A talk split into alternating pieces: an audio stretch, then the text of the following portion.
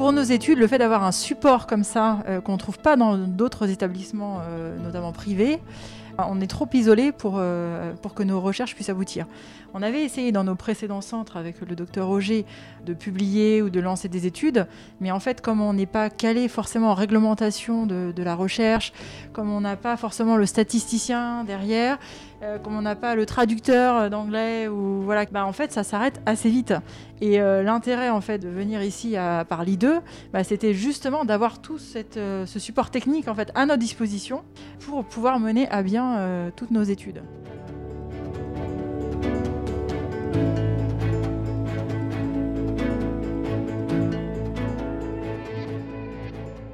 Bienvenue dans le podcast Médecine, Sciences et Recherche clinique présenté par la direction Recherche et Enseignement Ramsay Santé.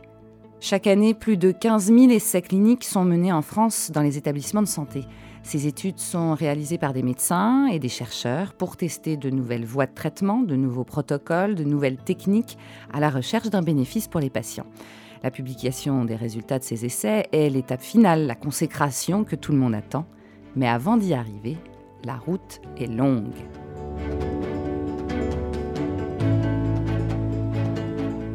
De l'idée innovante à l'écriture du projet, sa validation, sa mise en place, son recueil de résultats, ses calculs statistiques, pour les soignants et les scientifiques, c'est souvent un parcours rempli de surprises, de joie, mais aussi de déconvenues. Et tout cela en un temps incompressible.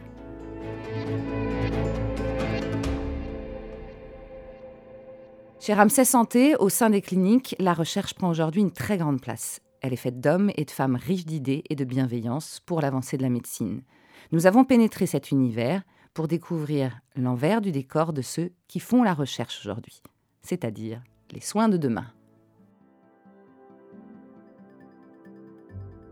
Aujourd'hui, nous allons au Chênay, au centre de biologie médicale de l'hôpital privé de Parly 2, rencontrer le docteur Lucie Delaroche, biologiste médicale spécialisée en assistance médicale à la procréation. En à peine deux ans depuis son arrivée à Paris 2, le docteur Delaroche a lancé une dizaine d'études cliniques entourées d'une équipe jeune et extrêmement motivée.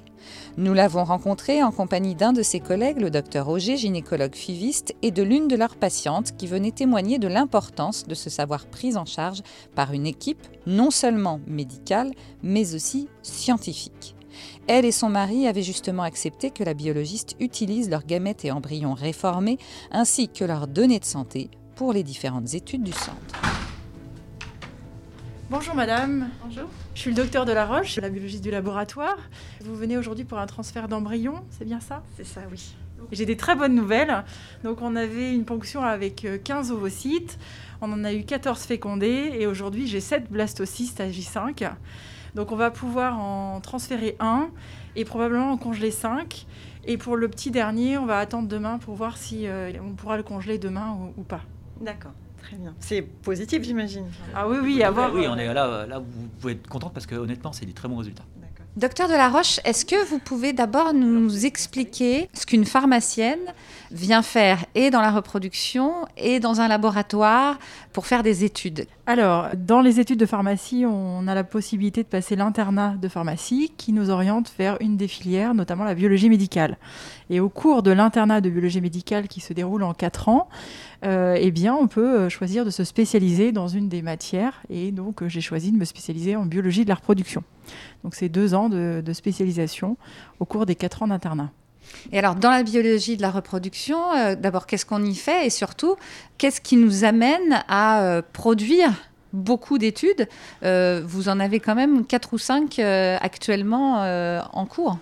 Alors, nous, on a choisi de s'orienter vers des études plutôt euh, bioclinique plutôt que des études de recherche fondamentale. Et en fait, les idées viennent de notre pratique quotidienne. Euh, on réfléchit à nos, cas, à nos patients, à nos techniques, et euh, on se dit, bah tiens, pourquoi on fait ceci comme ça ou... Et c'est comme ça qu'en fait les idées d'études arrivent en fait. Voilà.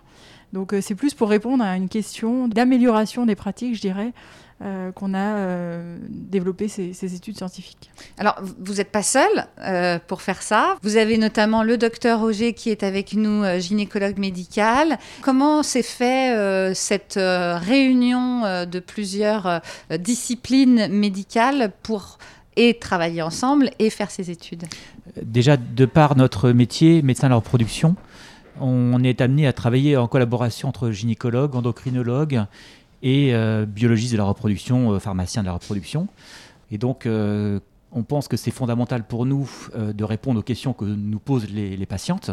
Et donc, il était évident pour nous qu'on pouvait améliorer notre pratique au quotidien qu'en lisant et qu'en publiant par la suite avec nos propres recherches, justement. Amélie a pratiqué des inséminations intra-utérines dans notre centre.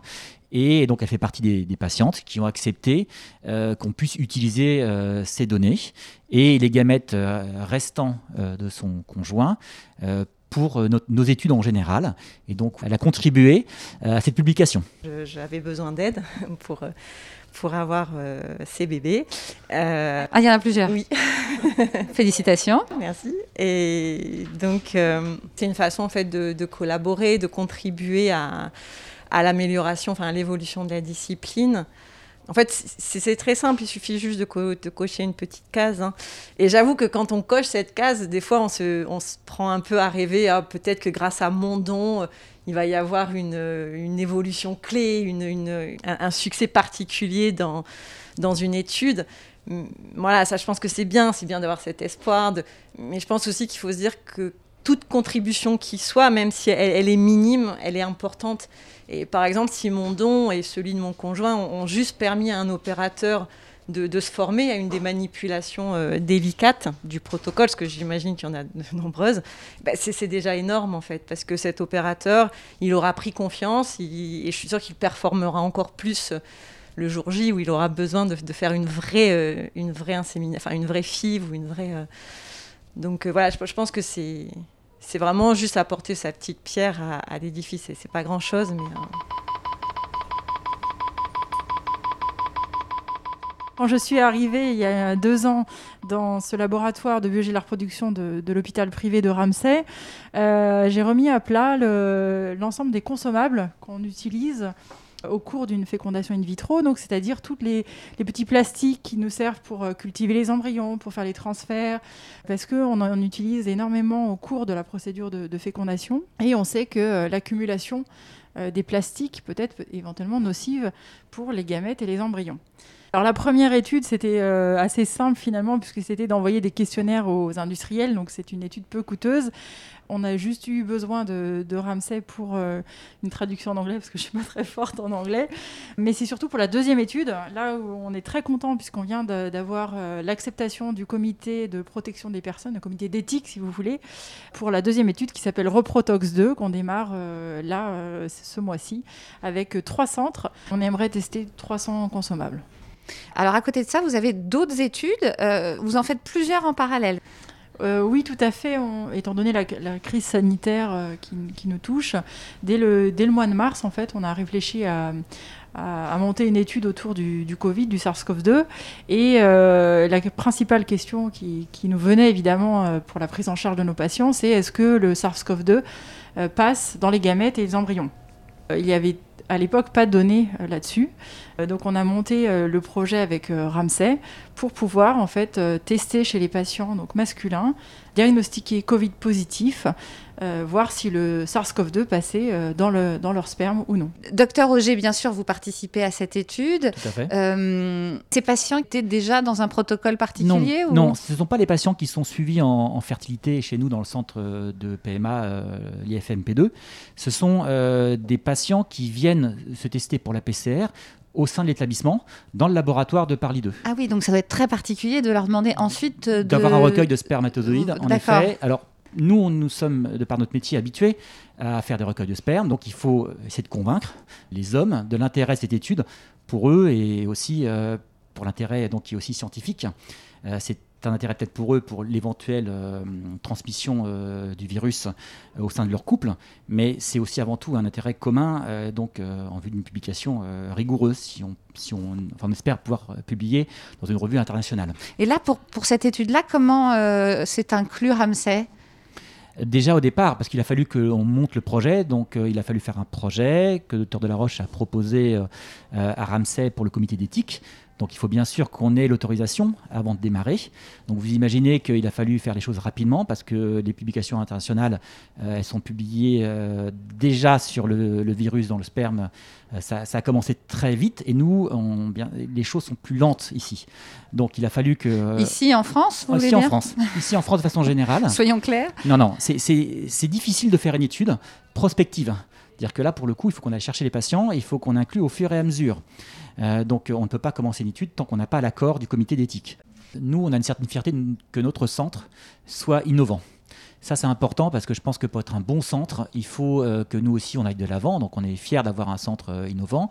Je pense qu'ensuite, bah, Ramsey est fier aussi quand nous, on publie dans des revues internationales et que ça va vers une politique d'un centre d'élite euh, c'est ce qu'on souhaite, euh, où euh, il y a une reconnaissance de notre centre vis-à-vis des autres centres de, fertilité et même vis-à-vis des centres européens.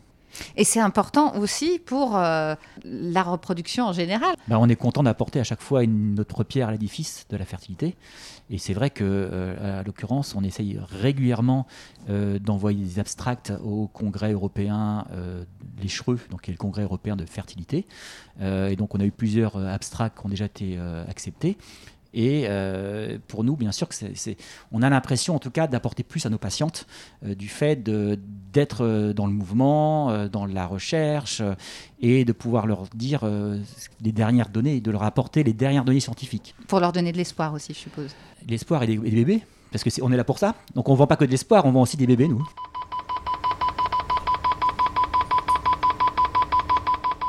Pourquoi c'est si important pour vous de, publier autant d'études Pour nous tenir au courant des dernières avancées scientifiques. Et puis c'est vrai que c'est une, vraie émulation euh, à l'intérieur euh, de notre centre. Euh, et puis moi j'aime bien ça en fait. c'est tout bête. Bah, c'est un succès en fait quand on arrive enfin à, avoir notre publication sur PubMed. On, est très fiers en fait. Je, je crois déjà qu'on est motivé. Il faut être motivé pour faire une publication. Donc on est arrivé avec un état d'esprit en, ayant toujours voulu associer la clinique à la recherche. On voulait cette démarche euh, d'études et Ramsey a aussitôt dit que justement il recherchait des profils euh, comme nous euh, parce que on était des profils qui permettaient de développer un centre.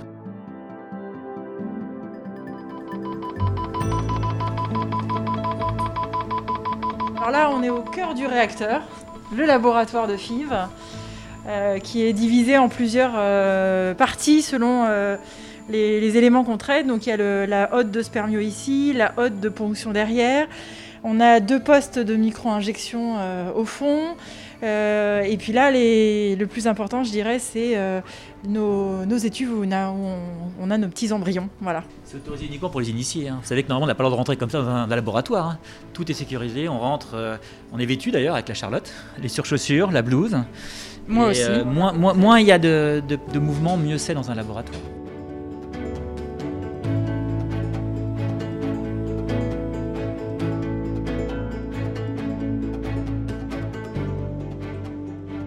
Retrouvez tous les épisodes du podcast Médecine, Sciences et Recherche clinique sur toutes les plateformes d'écoute de podcast et sur le site de Ramsay Santé.